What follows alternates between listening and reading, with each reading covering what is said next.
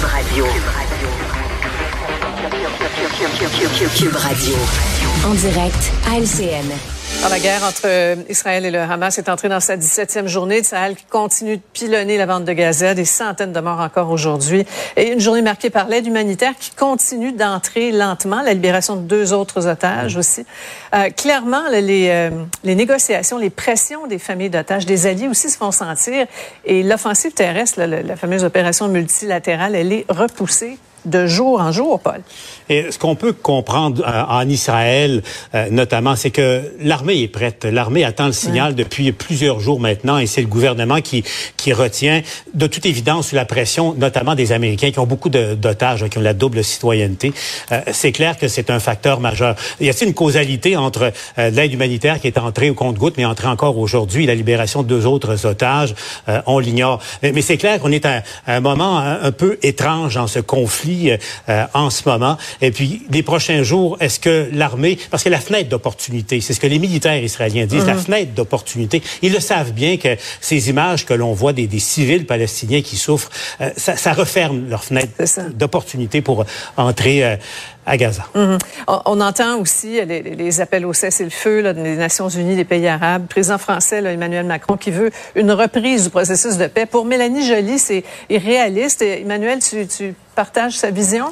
Oui, je pense que quand le président Macron parle d'une reprise du processus de paix, c'est à plus long terme. C'est une fois qu'on aura réglé la question actuelle, mhm. il faut ne faut pas oublier que il faut trouver une façon d'avoir un État palestinien.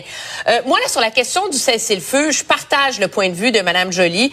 La réalité, c'est que pour Israël, ce n'est pas une option, un cessez-le-feu. Le but de l'opération, c'est d'éradiquer le Hamas. Ça fait des années que Israël essaie de contenir le Hamas. Puis qu'est-ce que ça a donné? Ça a donné la pire attaque terroriste de son histoire. Alors, on ne veut pas permettre un cessez-le-feu, parce qu'on dit si on permet le cessez-le-feu, ça permet au Hamas, qui perd de jour en jour des têtes dirigeantes, ben, de se réorganiser et de reprendre l'offensive. Quand l'adversaire est sur son pied arrière, ben, tu lui donnes pas la chance de s'en remettre, mais c'est sûr que la pression sur la question des civils devient extrêmement forte sur Israël. Et ça aussi, le Hamas le sait, c'est la raison pour laquelle ils servent de leur population comme bouclier humain. Mmh, mmh. Euh, Mario, on, entend... Euh, plusieurs chroniqueurs évoquer euh, un élargissement du, du conflit avec possibilité d'un embrasement, une troisième guerre mondiale. Si l'Iran s'en mêle derrière les forces, les forces du Hezbollah au, nord, c'est un risque et un danger, on l'entend. Pour l'instant, c'est pas ce qui se produit. Les Américains ont quand même mis en place des forces dissuasives là, pour euh, euh, signaler aux autres de pas s'en mêler. Donc, pour moi, c'est un risque mm. qui est là. Mais c'est parce que, tu sais, à la base, là, euh, quand on parle de cesser le feu, à la base, là, c'est le Hamas qui a déclenché une guerre. Le 7 octobre, le Hamas s'est débarqué en Israël, a tué des gens, a pris des otages, a déclenché une guerre. Et puis là, euh, on voudrait dire après, ben là, arrêtez la guerre, là, Israël est trop fort. Non, Israël a été attaqué. Israël s'est vu lancer dans... Israël a rien déclenché. Israël a été attaqué.